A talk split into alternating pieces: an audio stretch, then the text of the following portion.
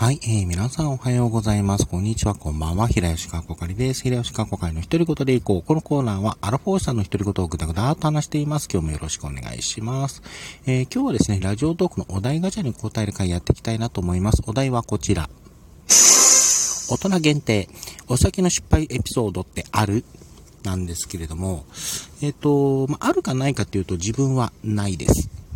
えー、うん、多分ない。うん、まあ、きあの、なぜ言,、まあ、言うか、そう言うかというと、まず自分ですね、いわゆる、あの、よくお酒で、まあ、記憶が飛ぶまで飲んだことがまずないんですよ。あの、お酒はの、まあ、好きですし飲むんですけれども、あ、これなんか酔ったなという、あの、一定数、あの、一定数飲むと、やっぱこれってなんか酔ってるなっていう感覚ってあるじゃないですか。例えば千鳥足、あの、トイレとか、まあ、の、トイレとか行くときに千鳥足になるとか、なんかろれつが回ってないなとか、あと、まあ、お酒ってある程度飲むとね、あの、気分がふわふわするっていうのがあるので、まあ、その感覚で、なんか、なんかふわ、あの、浮ついてる、ふわふわしてる、まあ、そこからのろれつがうまく回らないとか、そういった、あの、状態になったなと考ええー、が、あの、いく、いわゆるの、あの、飲みす、な、飲んでいる、酔っ払ってるっていう判断をしているので、で、そうなると、あの、それ以上はあまりお酒は飲まない。ね、まあ、飲むスピードを抑えたりとか、あの、いわゆる水とかですね、いわゆるチェイサーを、チェイサーって言っていいのかな？あの、お水とかを、あの、ノンアルコールの飲み物を飲んで、あの、なるべく、まあ、それ以上、あの、お酒を飲まないようにするとか、まあ、スペースを抑えるとか、そういったことをやってるので、あの、記憶まで飲んだ、記憶まで、えー、とん、忘れて飲んだりとか、あの、お酒で失敗する、失敗したっていったことは、まあ、まあないですね。自分の記憶の限りでは。うん。っていうのがあるので、えっ、ー、と、お酒のエピソードっていうのはないです。失敗エピソードっていうのはないですね。で、あのー、まあ、この考えに至ってるのも実は理由があって、あのー、まあ、自分の家族がですね、結構お酒飲みで、結構主覧が多かったので、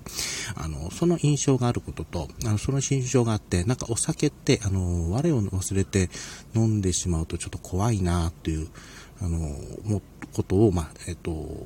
まあ、情報としていたっていうことと、もう一つね、あの、ちょっと別のお酒の、これはお酒の席の話になるんですけれども、あの、お酒飲んだ、まあ、みんなの、その時お酒飲んでた人たちが、結構ね、その、なんだろう、いろんな、あの、なんだっけ、例えば、笑い上語とか、泣き上語とか、あの、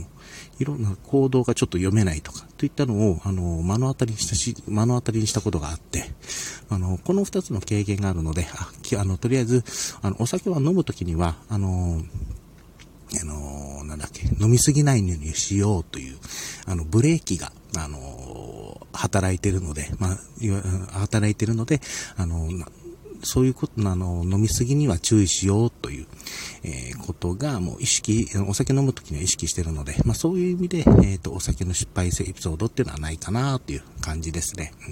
うん。あの、本当に酒は飲んでも飲まれるなってよく言いますけれども、あの、本当に飲、あの、の飲まれてしまって、あの、記憶がないところでね、あの、迷惑をかけてしまうっていうのは本当にね、あの、まあ、やっちゃいけないところ